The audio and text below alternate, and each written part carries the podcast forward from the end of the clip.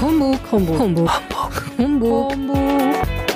Verschwörungsmythen im Faktencheck. Wird die Menschheit mit Chemikalien aus Flugzeugen vergiftet? Hallo und herzlich willkommen zu einer neuen Folge unseres Humbug-Podcasts der Rheinischen Post. Ich bin Özge Kabukcu und ich freue mich, dass ihr zuhört.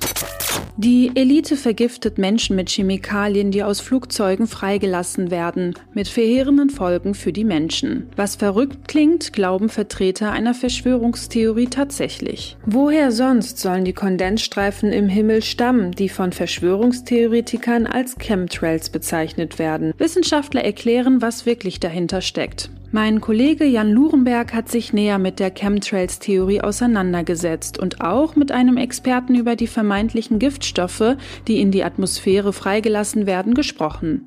Hallo Jan, willkommen im Podcast. Hallo. Jan, du hast zu den Chemtrails-Theorien recherchiert. Erklär doch erst einmal, worum geht's in dieser Theorie? Es ist so, dass Anhänger glauben, dass die Kondensstreifen von Flugzeugen in Wahrheit durch giftige Chemikalien entstehen, die versprüht werden. Diese Anhänger geben dann der Elite die Schuld dafür. Sie haben für diese Theorie auch viele Argumente. Die weißen Streifen gäbe es auch am Himmel, wenn sonst keine Wolken zu sehen sind, ihre Form sei seltsam und sie hielten sich besonders lange in der Luft. Kann man sagen, seit wann es diese Theorie gibt? Der Ursprung ist unklar. Die Bundeszentrale für politische Bildung erklärt aber, dass manche Menschen sich mit den Chemtrails schon viele Jahre lang Unwetter, Naturkatastrophen oder auch Erkrankungen erklären. Wie sieht es denn heute zum Beispiel aus? Gibt es immer noch Menschen, die daran glauben? Ja, die gibt es auf jeden Fall. Im Internet ist die Theorie sehr weit verbreitet. Gibt man das Wort Chemtrails bei Google ein, werden sogar mehr als 4,6 Millionen Treffer angezeigt. Viele Bücher, Medien und Wissenschaftssendungen haben das Thema bereits ebenfalls aufgegriffen. Es wird also viel darüber diskutiert. Was ist also wirklich dran und was hast du in deiner Recherche herausgefunden? Ich kann klar sagen, an der Theorie ist gar nichts dran. Die Wissenschaft liefert eben viele Beweise, die klar dagegen sprechen und eben den Chemtrails die Existenz absprechen. Der Deutsche Wetterdienst zum Beispiel sagt, diese Himmelsbilder sind sogenannte Eiswolken. Das sind Wolken, die nur bei bestimmten Wetterlagen und auch nur dann entstehen, wenn ein Flugzeug vorbeifliegt. Auch das Bundesumweltministerium oder das Luftfahrtbundesamt haben keine Beweise für giftige Substanzen in der Luft. Sie sagen schlicht, die Streifen am Himmel sind Kondensstreifen von Flugzeugen. Du hast auch mit Jens Tampke gesprochen. Er ist Atomphysiker beim Umweltbundesamt. Was sagt er denn dazu? Auch für ihn gibt es keine wissenschaftlichen Belege für Chemtrails. Beweise sammeln er und seine Kollegen dabei täglich mit einer Messstation auf der Zugspitze, dem höchsten Punkt in Deutschland.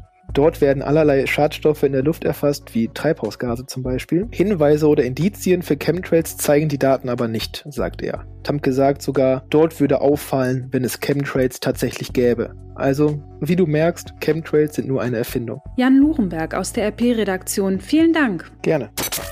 Fazit: Die Theorie, dass es sich bei Kondensstreifen um sogenannte Chemtrails handelt, also gezielt in die Atmosphäre eingebrachte Chemikalien, die die Menschen vergiften, ist Humbug. Dafür gibt es wissenschaftliche Erklärungen. Kondensstreifen sind zunächst einmal Eiskristalle, die in der Regel in der oberen Troposphäre durch Wasserdampf und sonstige Abgase sowie durch Unterdruck entstehen können. Sie treten etwa in einer Höhe zwischen 8000 und 12.000 Metern auf, wenn Wasserdampf und rußhaltige Triebwerksabgase auf kalte Luft treffen. Bei feuchter Luft können sie auch in niedrigen Höhen auftreten. Dort können sie statt aus Eiskristallen auch aus Tröpfchen bestehen. Es kann aber auch passieren, dass sich Kondensstreifen an sonst blauem und wolkenfreien Himmel bilden.